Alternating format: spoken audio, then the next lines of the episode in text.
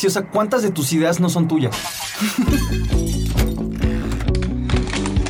¿Tú te has puesto a pensar en la importancia de cuestionar la forma en la que piensas y vives? Claro, o sea que en tu vida no son ya ni tus reglas ni tus verdades. O sea, mucho de lo que dices todos los días no te consta ni la cuarta parte y lo dices y lo crees. Hacerte preguntas sobre la realidad que vives te puede ayudar a vivirla mejor. Y aprender. Beto y Mari contra lo dado por hecho. En Radio Universidad. Ay.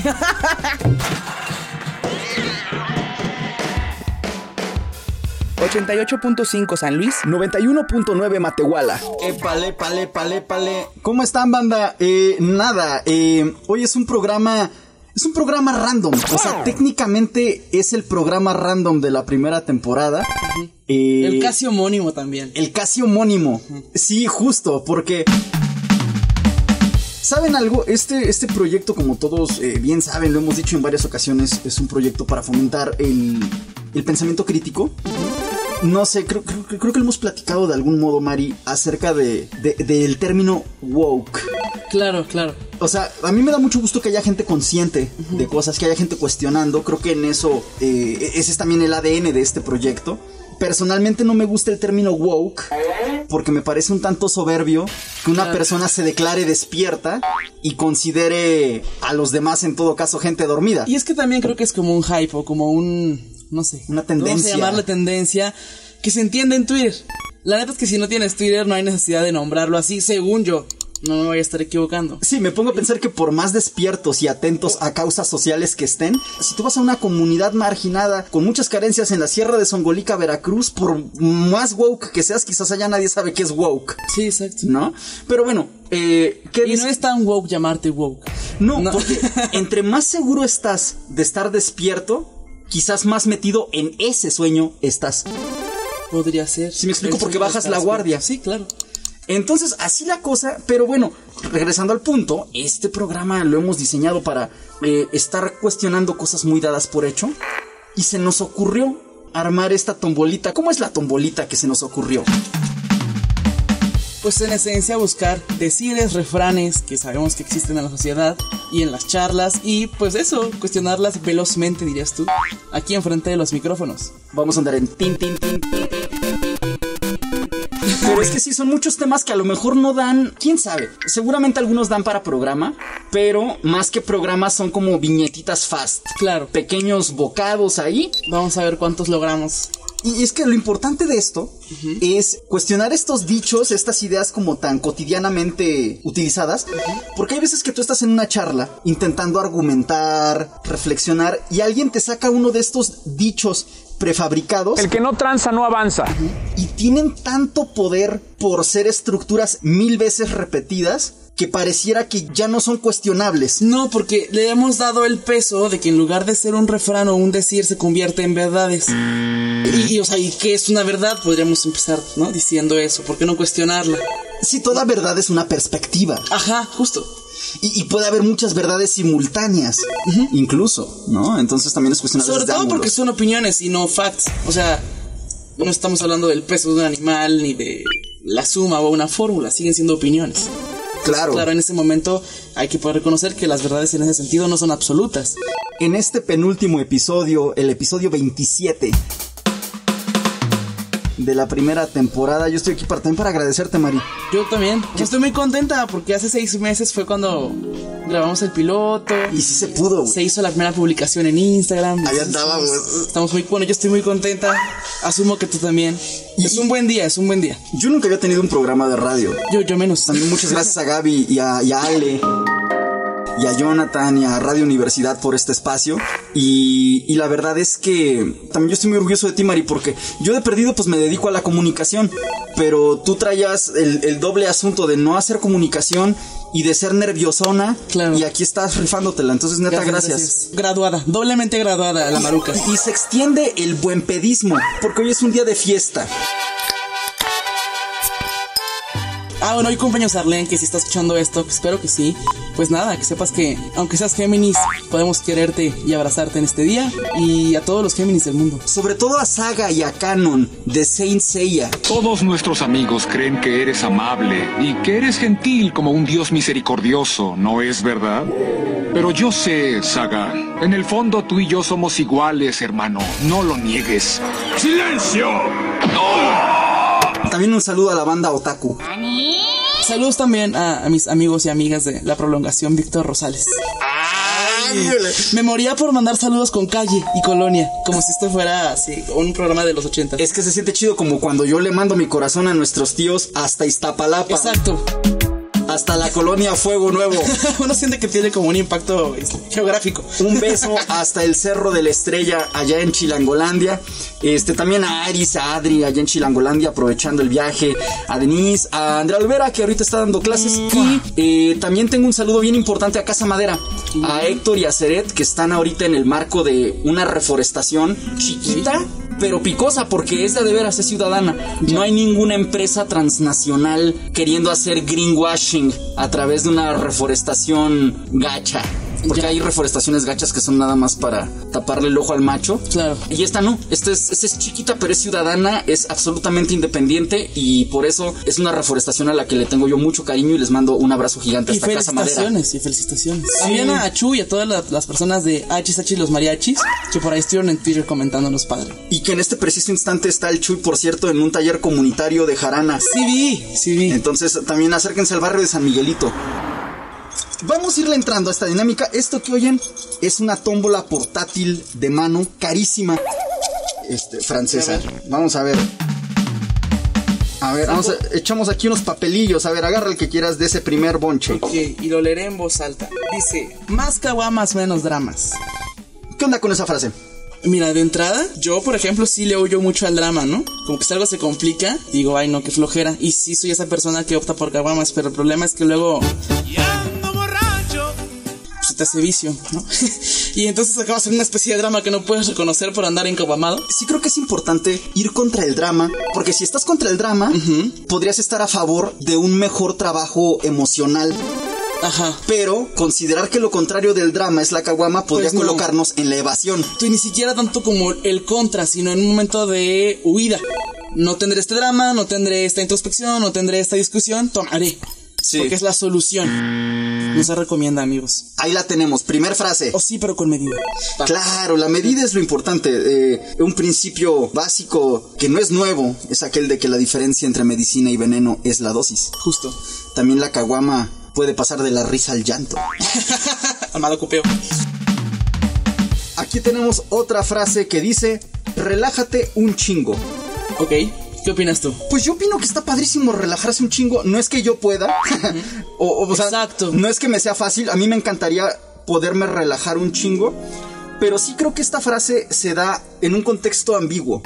Ajá. O sea, porque si tú ves a una persona exaltada, yo no conozco una sola persona que se haya relajado después de que le digan relájate. De hecho, a mí me irrita más que me pidan que me relaje. Pues oye, si fuera una opción y pudiera tomarla, créeme que lo estaría haciendo. Y además, alguien que te pide que te relajes un chingo, se me hace un poco violento. Sí. Porque te está pidiendo que canceles todos tus sentimientos solo porque él o ella dice. Exacto. O sea, relajarse un chingo está bien, porque pues quién no va a preferir estar relajado. Pero sí creo que si yo te digo eso y tú tienes como un momento como incómodo o un momento muy ansioso, lo que estoy haciendo es no validar tus emociones, ¿sabes? Exacto. Porque a lo mejor si alguien te dice relájate un chingo, tú le podrías decir, a ver, compréndeme un chingo. Claro, carece de comprensión, totalmente. Siguiente frase, a ver, tú, tú, tú. A ver, déjame agarrar otra. Por acá dice, lo prometido es deuda. Qué, qué interesante cuestionarnos eso. Yo opino que, pues a la mala aprendí a no, ser, a no hacer promesas. Luego uno hace promesas luego como en un momento de frenesí, así como descontrolado. Y Sí, cumplirlas claro. es, es complicado. Entonces, de esto yo solo diría que sí, cierto. O sea, la promesa es deuda. Pero también creo que no estamos obligados a no endeudarnos. Exacto, es que justo para allá voy, o sea, sobre que lo prometido es deuda, lo que le veo de bueno a esa frase, a esta idea, es que nos ayuda a respetar nuestra palabra. Pero lo que yo añadiría es un matiz en el cual también es cierto que si los contextos cambian, se puede dialogar una reestructuración de la deuda. Y eso lo sé porque, por ejemplo, hablando de deudas bancarias, Ajá. muchas administraciones municipales negocian con los bancos, con los que están endeudadas las administraciones, Ajá. reestructuraciones de la deuda. Entonces yo creo que también si tú dices, mi amor, yo me voy a casar contigo. Y pues bueno, pues, pues bueno, sí, cásate, güey. Pero si las cosas han cambiado entre las personas involucradas, sí se podría hablar de, oye, cuando hicimos esa promesa estábamos así, hoy estamos asá, seguimos Sí, dispuestos. cambiar el tablero y a ver, no significa que te quiera menos, por ejemplo. No significa que me arrepienta de todo, pero esta porción de promesa ya no puedo cumplirla a ese nivel. A ver, aquí me encontré otra frase que dice, hay muchos peces en el mar. Ahí, a ver. ¿Empiezas o empiezo? Eh, tú, tú, tú. Siempre que truenas, Ajá. dicen, no, no te agüites. Eh, em- ahí empieza mal.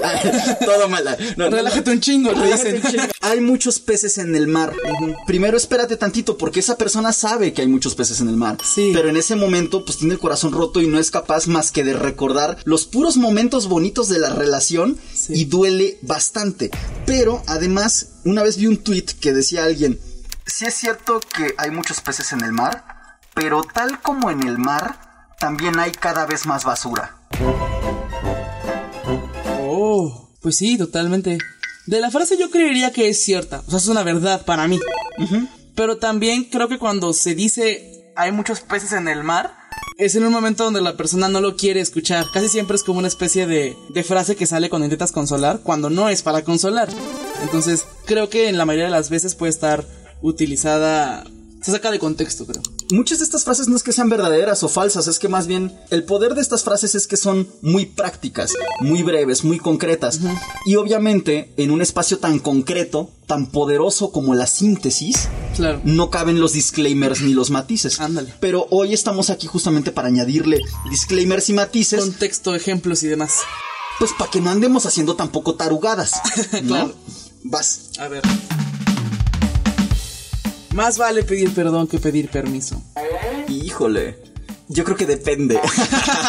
es que ve, es que ve. Pareciera que eres tú graduado de psicología. Lo primero que voy a decir es que eh, frontalmente no estoy de acuerdo. Ok. ¿Por qué? Porque si asumimos que es mejor pedir perdón que pedir permiso, no faltará el que acabe violando. Claro. Entonces el consentimiento es, es importantísimo siempre. Entonces pienso que es mejor pedir eh, permiso que perdón. Incluso es un llamado que le hago a nuestras autoridades. Con, con Marco lo platicábamos aquí eh, cuando hablábamos de- de asuntos de democracia. Sí, lo recuerdo. él decía, estamos acostumbrados a que, por ejemplo, eh, el gobierno que tú quieras hace un informe. Qué padre, qué bueno que haya rendición de cuentas. Pero ¿qué pasaría si en lugar de hacer un informe nos preguntara si estamos de acuerdo? Ándale. Ahora, también conocemos un gobierno muy famoso que hace consultas. Pero, Pero pues es que también hay que ver cómo se hacen esas Exacto. consultas. Sin embargo, creo yo que sí, sí es mejor dialogar, no pedir permiso, sino dialogar, lograr consensos en lugar de andarnos atropellando. Es que como dices tú, sí depende totalmente del contexto. Si es a tu papá porque quieres llegar tres horas tarde y te lo estás pasando bien y no estás siendo una persona violenta o agresora, evidentemente, pues sí más vale pedir perdón. Y es que hay desobediencias que son sanas. O sea, Ajá, por ejemplo, incluso normales según tu edad. O sea, es hasta evolutivo querer romper una ley. absolutamente, porque si te esperas a que tus papás te den permiso, tus papás nunca te van a dar permiso de nada, porque el amor luego es canijo. El amor de ellos y su buena onda te puede hasta atrofiar si tú se los permites, ¿no? Pero Totalmente. pues ahí están los, los comentarios sobre eso. A ver, voy a agarrar aquí otra frasecita. Déjale, hago piojito aquí a la tómbola. Le hago piojito. ¿Qué me encuentro aquí? Dice: El pobre es pobre porque quiere. De este hay que hacer programa, ¿eh? Sí, totalmente. El pobre es pobre porque quiere. Pocas falacias hay tan grandes. ¿Por qué? Porque siento yo que parte de una generalización apresurada. es, es falaz, es falaz. Mucha gente privilegiada dice: No, es que yo he visto pobres bien flojos. Bueno, yo he visto ricos flojísimos. Sí. No puedes generalizar. Solo que has visto o vivido. Fíjate que yo en el pasado sí creía que el pobre era pobre porque quería. Yo también. Me costó mucho trabajo entender que la verdad el pobre no tiene, bueno, los pobres no tenemos, porque ¿por qué no sería yo como ellos? Sí, claro. Los pobres no tenemos quizá ni educación suficiente, ni oportunidades suficientes, y es una cosa muy contextual. Entonces no, no estoy de acuerdo con que el pobre sea pobre porque quiere. Si te concentras en las personas, pudieras pensar que todo lo que le pasa a una persona depende de la persona. No. Y realmente hay, como tú dices, es un asunto muy circunstancial. Entonces, a mí me gusta mucho la metáfora de pensar en fichas, por un lado, y en tableros, Bien. por otro lado. Entonces, tú puedes tener una excelente ficha, pero si el tablero está chueco, ¿qué papel va a hacer esa ficha? Entonces es importante eso, que, que- que muchas veces nuestro sistema eh, capitalista favorece a unos y descobija Porque muy está hecho para otros. eso. Vamos a buscar aquí otra frase. Y dice... Mientras hay vida, hay esperanza. Pues nada, creo que la esperanza es algo también muy subjetivo. O sea, que puede ser la esperanza, puede ser una buena noticia, puede ser estar enfermo de algo, puede ser tener deudas o no. O sea, creo que para empezar ni siquiera me gusta el concepto de esperanza. Entonces creo que es algo más personal lo que estoy diciendo, pero para mí no significa que estar vivo nos dé esperanza de algo. Y suena pesimista, pero así lo veo yo. No, fíjate que qué coincidencia, porque justamente yo me iba a clavar con eso de la esperanza. Creo que estamos acostumbrados a pensar la esperanza como algo muy bueno, porque muchos monoteísmos judeocristianos la colocan en un lugar sagrado, la esperanza, y yo la mayor parte de las esperanzas que he conocido me han hecho mucho daño.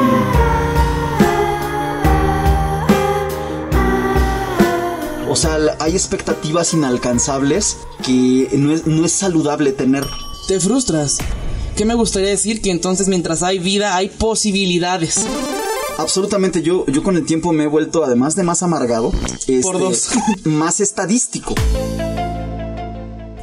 Yo hoy en día más que la esperanza buscaría la prospectiva. ¿Por qué? Porque si resulta que a través de la estadística te das cuenta o de un análisis, una observación del comportamiento de ciertas circunstancias, te das cuenta que lo más probable es que viene algo malo, entonces puedes activar un mecanismo que a mí me parece más valioso que la esperanza, que es la resignación y hasta la resiliencia. Puedes trabajar, en cambio la esperanza no te da lugar a esto. Y aprender. Y aprender. Claro, claro, claro. ¿Qui- ¿Quién sigue? ¿Voy? Ah, voy yo. A ver, vamos a ver, vamos a ver aquí. Oye, qué divertido. Deberíamos hacer más seguido esto. De tal palo, tal astilla. ¿Tú qué piensas? Yo creo que no. O sea, pero si quieres ejemplificarlo tú. Pero lo cierto es que no me, o sea, no me gusta, no estoy de acuerdo, pero ahorita te explico por qué. Yo creo que es una cosa muy injusta decir que de tal palo, Ajá. tal astilla. Castigadora. Tiene su parte cierta. Yo tengo entendido que hay cosas que sí se heredan. Asuntos, por ejemplo, temperamentales. Ajá. Pues yo muchas veces nos he visto a ti y a mí reaccionar como mi papá. El junco de la ribera y el doble junco del agua. Pero no podemos dar por hecho que un, un nuevo ser tiene que cargar con, con herencias. Sí, porque yo creo que pensar que tal palo, tal astilla te limita un chorro a que puedas comportarte de otra manera. Si hay cosas que se heredan y puede ser lo biológico, y puede ser el temperamento y demás, pero darla por hecho o asumirla una verdad no permite que explores las diferencias que también tendrás eh, en comparación con tus papás. Claro, o, o incluso a veces le, le queremos, ¿cómo decirlo? Como achacar ahí errores del padre al hijo, ¿no? Y entonces eso no, no es justo. Sí, tampoco puedes justificarte con todo como es que mis papás así reaccionan. O, Pues no. o él, él hizo tal cosa, yo lo haré igual. Claro que no, puedes cuestionarlo Claro. y ya cambiarlo a partir de eso. Sobre todo porque luego a veces somos bien convenencieros con este tema de la herencia. O sea, como que, imagínate, imagínate que tienes un papá, una mamá muy trabajadores y muy derechos. Y tú de repente sales bien tranza. Ahí ya los desobedeciste y tuviste un ejemplo en casa de, de rectitud que decidiste ignorar. Pero cuando tienes un problema dices, no, es que lo heredé. Claro. Nah, es como algunas es cosas cómodo, así. es, es práctico, ajá. Ajá. Vas. Va, voy yo. A ver, vamos a ver. Siento que es como una rifa. Lo cortés no quita lo valiente. ¿Qué pensás? Pienso que es cierto y pienso que yo debería, por ejemplo, a título personal, hacerle más caso a ese proverbio popular. En términos generales, yo creo que es un signo de estatura espiritual y de sabiduría y de autocontrol y autodominio. Una persona que a pesar de tener el poder, la capacidad y los medios para ser una fiera, decide ser cortés, Claro. empática, educada. Yo también estoy de acuerdo. La verdad es que lo intento mucho. Intento mucho expresar lo que siento, lo que quiero, exigir incluso con cordialidad. Chance eso me puede convertir en una persona tibia, pues sí. La verdad es que no me importa tampoco ser tibia o no. Pero yo sí creo que uno puede expresar lo que quiere o lo que está pensando de una manera educada. Evidentemente no siempre me sale bien. Y ya tampoco me castigo por eso, pero sí creo que el intento vale mucho la pena. Pero ahí la llevas, ¿eh? Ahí la llevas porque yo, por ejemplo, no estás tú para saberlo ni yo para contarlo, pero de ver, porque se nota cómo lo trabajas. Sí, sí, sí. O sea, ve- veo todo lo que, lo que en tu silencio y en tu parpadeo sucede antes de reaccionar ante tal o cual cosa. Y yo he estado, o sea, no, no digo que tengas para nada ninguna responsabilidad de educarme, pero yo he tomado la responsabilidad de aprender. Claro. Y últimamente he aprendido mucho acerca de cómo tú reaccionas ante ciertas cosas. Me ha venido bien, pues. Creo, Sí, lo intento mucho, pero porque también puedo ser una persona que para nada tiene un filtro y luego muchas relaciones o vínculos termino afectándolos por no cuidar el peso de mis palabras. Y es que yo, hay algunos mantras, les voy a pasar unos tips. Ay, sí, no. Esta es la parte de tips. No, hay, hay cosas que me gusta responder antes de abrir el hocico. Por ejemplo, si no me están preguntando de una situación o de una cosa que alguien se está desahogando conmigo, pero no me pregunta frontalmente, ¿tú qué piensas? No digo. Porque me puedo meter en un problema por andar opinando algo que nadie me está pidiendo. A- Hasta ahí me gusta eso. Y eso me ha dado mucha calma y mucho éxito en muchas, en muchas situaciones con mis amistades, con mis papás, contigo incluso, ¿no? Y otra que me gusta como aplicar y que sí le soy muy, muy leal es que si no tengo algo bueno que decir, no voy a decir nada.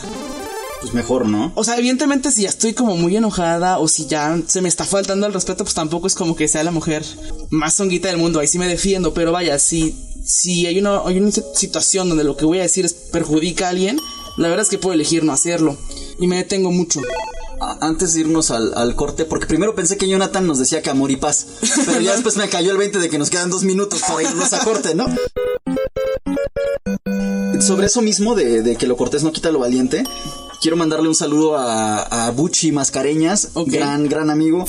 Él, por ejemplo, que se dedica al protocolo, él que eh, se dedica a la construcción de mensajes en vivo, Ajá. y que el evento es como su tablero de creación, eh, se fija mucho en los gestos emblemáticos de los personajes, ¿no? Que integran una ceremonia. Y él dice que el exceso de cortesía debilita la percepción de poder. Sí, hay mucha gente que lo ve así. Y entonces yo sí creo que en ciertos contextos es importante cuidar eso. Pero sí siento que no todos los contextos son una ceremonia. O no todos los contextos tienen que atravesar por una lectura de poder. Depende ya hay estilos, ¿no? También es cierto que hay gente que le encanta no ser cortés y eso para esas personas es encantador y, y un pro y pues qué bueno que lo vean así, pero creo que por eso hay estilos y que por eso la comunicación puede ser como súper diversa al momento de estar transmitiendo un mensaje. Además, todo exceso es malo. Yo creo que, o sea, por ejemplo, Sí. la cortesía es noble y es bonita y es una cosa buena. Pero si no cuidas tu ejecución de cortesía, te puedes ver hasta barbero.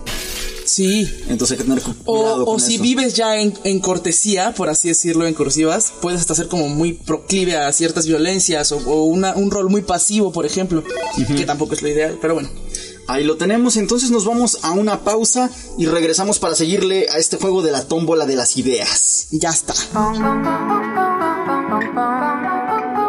Beto y Mari contra lo dado por hecho. En Radio Universidad. Continuamos. Estamos de retache. Por cierto, un abrazo gigante a, a nuestro carnal el Chema. Siempre que escucho la cortinilla de pom pom pom pom pom pom pom pom pom ¿Te acuerdas de él? Es que le gusta mucho Mr. Sandman. Ah, no sabía. Es una canción muy viejita. Este es un cover de los Pomplamoose.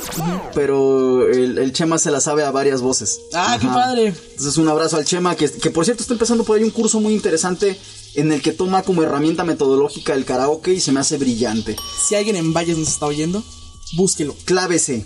Y aquí estamos para seguirle con la tómbola de las ideas. Me me siento un poco como Barney, ¿no? De, amiguitos, esta es la tómbola de las ideas. Pero mira, dice, dice aquí que eh, la siguiente idea dada por hecho es que es de sabios cambiar de opinión. Mira, no sé si diré que de sabios. porque pues, que es un sabio. Pero Ajá, ajá. aquí estamos para cuestionarlo todo. ¿no? Claro. Entonces, yo no sé si es de sabios, pero sí considero que cambiar de opinión requiere a veces mucha, digámosle, en cursivas, fuerza. Creo que no es fácil. cuando estás como muy convencido de algo, o estás terqueando, o estás asegurando cosas que no te constan, ni la cuarta parte, no, no te constan. y, lo, y lo dices. y lo dices y lo crees. Eh, no, creo que puede ser complicado aceptar que vas a cambiar de opinión, o que estuviste mal en algo, o que te vas a contradecir. Entonces, no sé si sea de sabios, pero creo que es sano.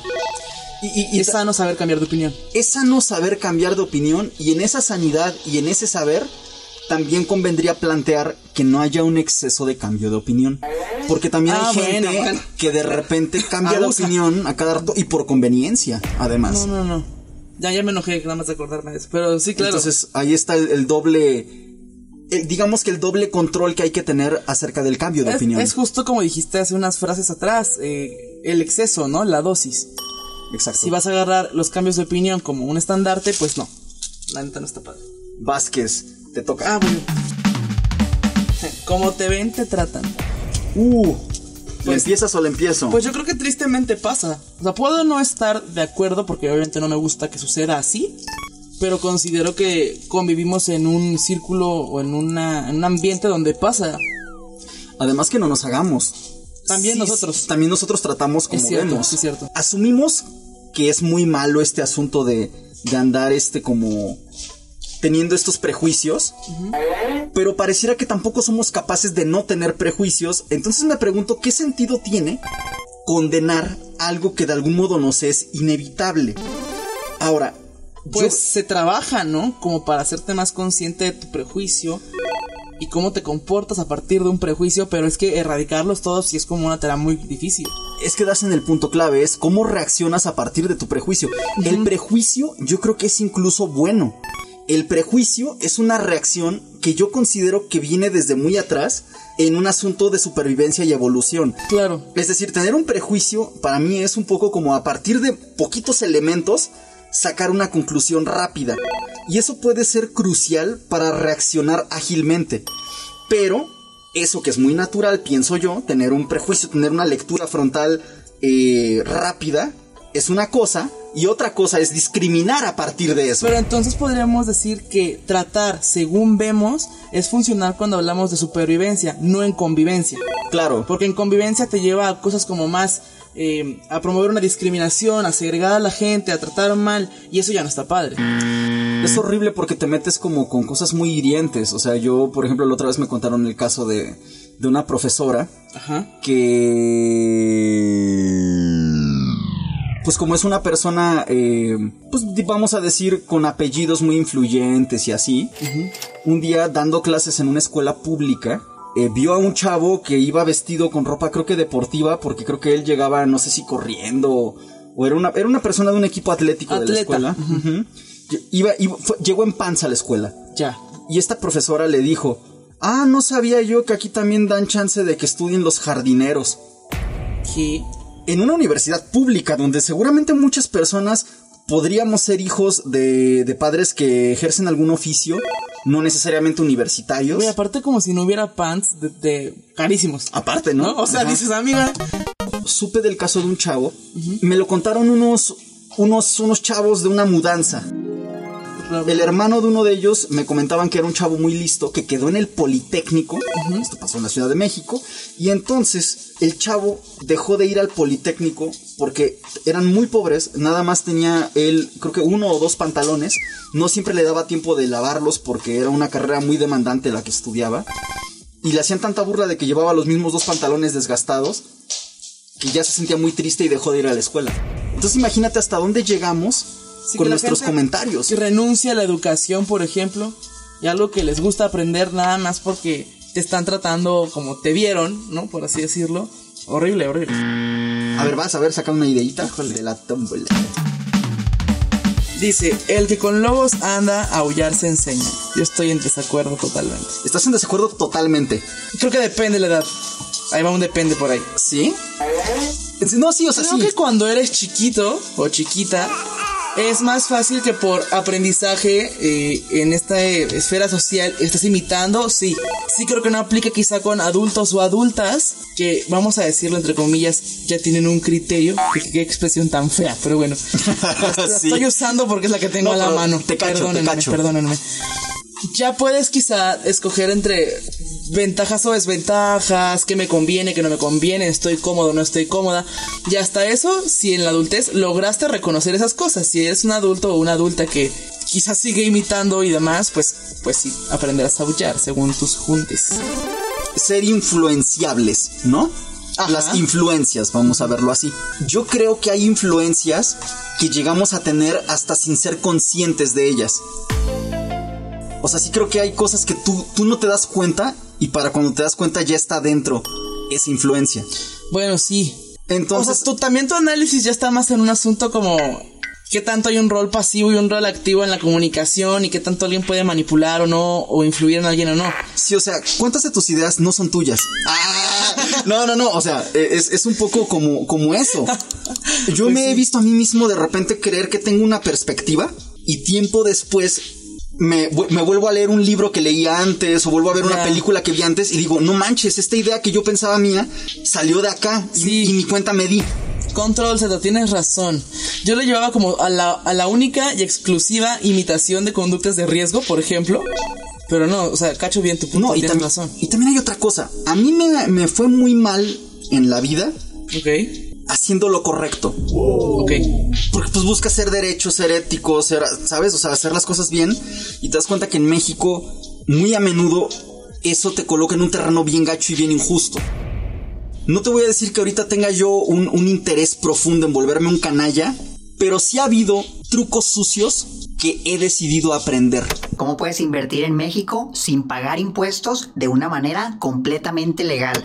Y los he buscado en personas que son artesanas de esa porquería. Dioses del colmillo. dioses del colmillo. Exacto. Entonces yo también creo que acerca de las influencias, hay malas influencias que yo personalmente sí he buscado en algunas ocasiones en mi vida. Claro, porque ves lo que es conveniente según tus intereses. Y funciona y está bien. Entre comillas. Vez platicábamos, ¿no? De, no, no decimos nombres para no quemar banda, pero de este personaje tuyo que dijiste, se me hace que aquí voy a aprender de chelas. Ah, claro, sí, sí, sí. ¿No? Es que si era una persona con mucho rock. Te encontraste un, un, un- Virgilio que te guiara a través de las nueve Ay. esferas del alcoholismo. Sí, sí, sí, sí la extraño, sí la extraño. Pero Ahí bueno. está. Venga, siguiente papelito. Ahora sí vas tú. Tanto peca el que mata a la vaca como el que le agarra la pata. Estoy de acuerdo. Yo también estoy de acuerdo. La otra vez platicábamos con Dore, le mandamos un saludo a Dore. Platicábamos que para hacer medio litro de Coca-Cola Ay, sí. se necesitan, creo que 35 36 litros de agua. Y yo estoy muy en desacuerdo con eso, me parece catastrófico, me parece insultante y no he dejado de tomar Coca-Cola. Yo ahí la llevo. Ya casi no tomo coca. Bien, hermana, bien, a ver, chócalas, ahí está. está. Está chingón, o sea, pe- pero, pero entonces, Aún sabiendo eso, no la has dejado. Y entonces yo creo que yo también le estoy agarrando la pata a la extinción de mantos acuíferos Sí, importantísimos. hay una responsabilidad no igual de grande quizá, pero pues eres un consumidor. Me ves muy calmado, pero si un día se abre el cielo, ¿no? Y, y aparece Zeus. Y dice, He venido a juzgar a todos los que se acabaron el agua. Yo, Ahí yo irías sí le voy a decir, Zeus, extermíname. Nada más deja primero me echo una coca. pero- Ay, no, no, pero sí extermíname, ¿no? Entonces, pero también hay otra cosa. Eso de que tanto peca el que mata a la vaca como el que le agarra la pata. Solamente quiero añadir que es importante que el que le está agarrando la pata a la vaca es culpable si sabe que van a matar a la vaca. Sí, sí, no es víctima. Sí, porque si no pudo haber sido engañado. O sea, hay mucha gente que, que- que contribuye a cosas que acaban siendo muy perjudiciales, pero no sabía que estaba formando parte de una cosa tan oscura. Claro. Y esto lo digo porque, por ejemplo, una persona que quiero mucho, que es una excelentísima persona, es una persona bien bondadosa y bien generosa, con un corazón bien bonito, es bien religiosa. Y me manda todo el tiempo este contenido de, de- de Diosito ahí en el WhatsApp. Y padrísimo, yo sé que es de buen corazón, pero en la época electoral me estuvo mandando información de cómo debe votar un católico. Esta Ay, persona estaba siendo utilizada por partidos que ahorita ya colapsaron, por cierto. Sí, qué bueno. Qué bueno. Pero fíjate eso, o sea, hay gente que le está agarrando la pata a Sí. una vaca que quién sabe si quería matar. No tuvo elección, solo está replicando algo. Así es, Pero te bueno. toca. Para pelear se necesitan dos personas. Órale. Ay, es que yo tengo un conflicto ahí con las peleas. A Mira, ver. entre que me gusta pelear bien, o sea, si voy a pelear tengo ahí mis argumentos y el estudio, casi que hasta hago diagramas y al mismo tiempo, como puedo ser bien entregada a eso, también las evito. Claro. Entonces, ¿qué quiere decir? Que yo soy una mala persona conveniente, convenenciera, que yo elijo la pelea. Digo, a ver, esta. Bueno, eso es muy, eso me parece muy saludable, ¿eh? Escoger las peleas me parece de lo mejor Sí, que verdad. puede Aparte, hacer. yo tengo derecho a elegir mis peleas. Sí, es cierto. Sí, es cierto. Ya cambié de opinión. Control Z. No solamente estoy viendo las conveniencias. Es que también da, da mucha flojera pelearse con gente obtusa. Es que, ¿sabes qué? Ahí te va. Yo cuido mucho en qué me desgasto. Como que soy una persona que se cansa fácilmente. Este, no sé si por sedentaria o qué, pero mentalmente me es fácil cansarme también por mis propios desórdenes mentales.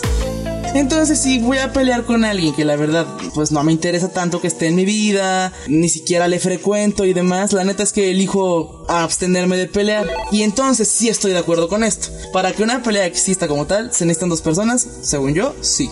Yo creo que la mayor parte de los casos es verdad. Sí. Sin embargo, también hay veces que hay gente que tiene unas ganas impresionantes de pelearse. Hay gente que le Y encanta te, pelear. y te va a hacer hervir hasta que estalles.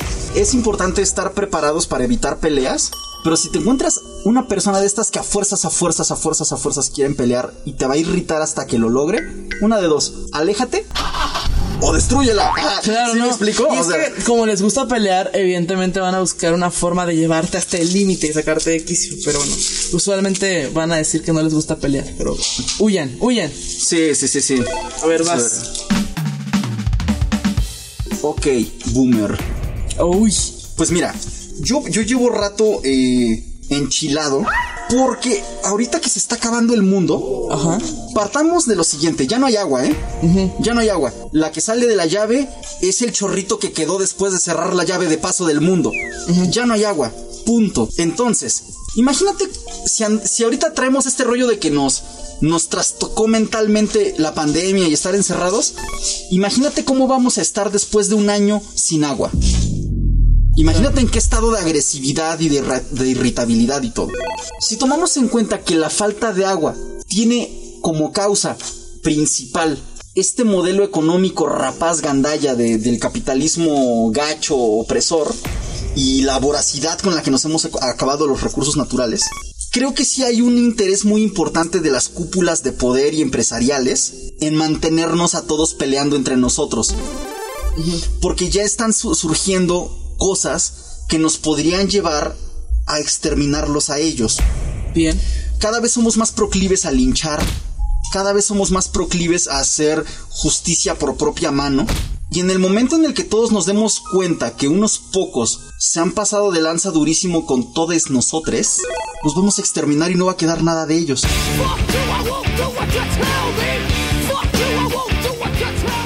Entonces invierten muchos millones en dividirnos. Entonces ahora estamos peleados entre, entre mujeres y hombres, entre ricos, pobres y clase medieros. Ya ves que el presidente sigue dividiéndonos también con ese asunto.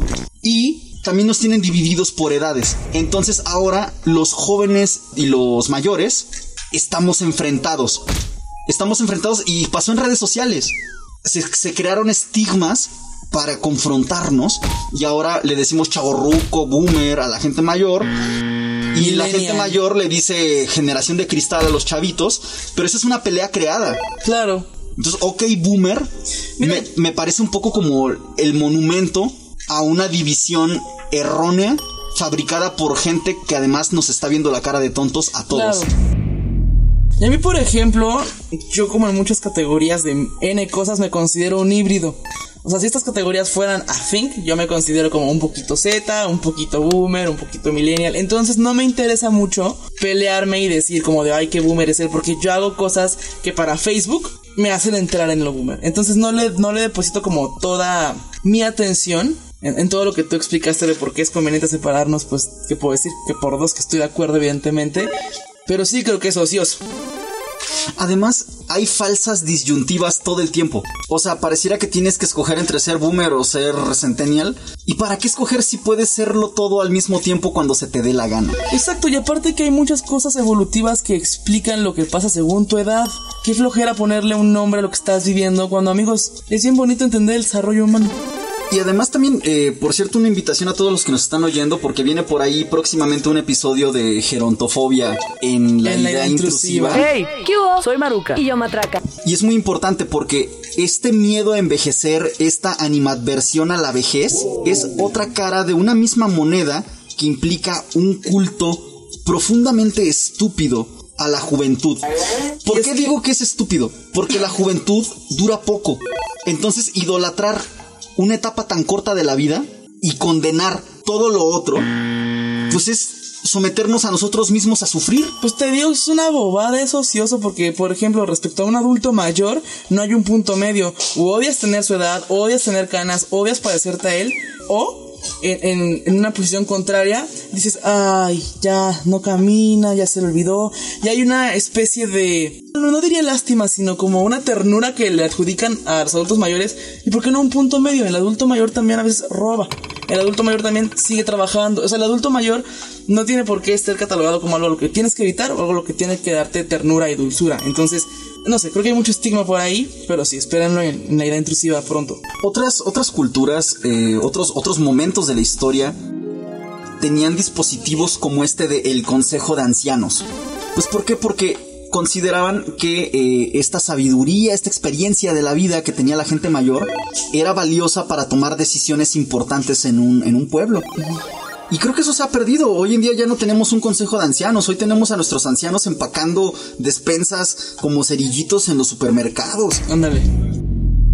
condenar a los mayores es una cosa que tendríamos que pensarnos dos veces porque pronto vamos a ser mayores. Para allá vamos todos. Vaya, vamos todos. Entonces, colocarnos en ese asiento tan horrible no lo queremos. Y por otro lado, último comentario, no caer en la trampa de aplicarle la obsolescencia programada de las mercancías del capitalismo al ser humano. Ya lo hacemos. Ya lo hacemos. Dicen, es que después de los 45 nadie te va a contratar. Y es verdad. Entonces eso de hacer caducar a la gente me parece deleznable. A ver, siguiente frase dice El acá, último. A buen entendedor, pocas palabras. ¿Tú qué opinas? Contra. Estás en contra. Sí, porque se sabe que yo siempre elijo hacer disclaimers y preámbulos de todo lo que quiero decir para que no haya lugar, para que no quepa ninguna duda. Sí. Yo me pregunto mucho como de, ay, puede ser que lo que dije no lo dije en el, en el tono correcto o no me expliqué bien. Entonces, deja tú que soy redundante. No, no, no. Siempre explico la intención con lo que estoy diciendo algo. Entonces, eso de pocas palabras no me late. Siento que es incluso ser medio pasivo-agresivo cuando estás solucionando un conflicto y hablar con una oración corta y súper sencilla. Pero eso es lo que yo creo. Yo puedo estar equivocada también. Sí, yo sí creo que hay mejores entendedores. Definitivamente Totalmente. creo que hay gente que entiende con pocas palabras, pero lo que creo es que vamos a una velocidad cotidiana tan veloz, tan rápida, que nunca sabes, o sea, hay veces que no conoces al que te tiene que entender. Ajá. Entonces no puedes dar por hecho que tiene que ser un entendedor ágil. Es más, yo creo que un buen entendedor, un buen entendedor que con pocas palabras te entienda, es una persona que ya de entrada conoces. Entonces su, su facilidad para entender también puede estar basada en una comprensión previa del contexto y de las cosas. Digamos que ya viene precalentada, ¿no? Entonces, yo creo que no hay que dar por hecho y mejor como tú, o sea, explicar con mucha profundidad las cosas para que no haya lugar a dudas. Yo también creo Y que eso. tampoco tiene algo de malo ser mal entendedor. Y pedir más palabras y más explicaciones se vale también. Yo me acuerdo de una vez que, que le estaba explicando algo a mi papá y, me, y, le, y le rematé con un ¿me explico? Le pregunté, ¿no? ¿Me explico? Y se enojó y me dijo, sí, sí te entendí, no soy tonto. Y yo le dije, a ver, espérame. Primero que nada, no, no te me pongas en ese plan. Ajá. Y segundo, le, le dije, a ver, cuando uno está explicando, la cosa se puede entender o no. Eso se puede deber a que está mal explicada o a que está mal entendida. Cualquiera de las dos es muy posible y hasta pueden ser simultáneas. Sin embargo, cuando yo pregunto, ¿me explico? Estoy asumiendo Mi responsabilidad, ¿no? Como explicador. Exacto. Ajá. Entonces no, eh, yo estoy asumiéndome yo el responsable precisamente para que no haya una descortesía de yo tildarte de tonto. Caso contrario que fuera como, ¿sí me entiendes? Ahí ya te doy a ti la responsabilidad entendedor, ¿no? Así es. Y de todos modos, preguntado con amabilidad, puede ser plausible. Pero bueno. Ahí estamos, aquí acaba el capítulo 27, el penúltimo de la primera temporada. Nos llevamos unos papelitos para aventarnos otra tómbola, el segundo programa de tómbola en la segunda temporada. O en la casa, vemos. Ahí vemos qué tranza. Pero cuídense mucho, gracias, gracias por esta primera temporada. Nos falta todavía otro capítulo. pero gracias gigantes a, a todos, a todas, a todes. Abrazos. Sí, o sea, ¿cuántas de tus ideas no son tuyas? ¿Tú te has puesto a pensar en la importancia de cuestionar la forma en la que piensas y vives? Claro, o sea que en tu vida no son ya ni tus reglas ni tus verdades. O sea, mucho de lo que dices todos los días no te constan ni la cuarta parte y lo dices y lo crees. Hacerte preguntas sobre la realidad que vives te puede ayudar a vivirla mejor. Y aprender. Beto y Mari contra lo dado por hecho. En Radio Universidad.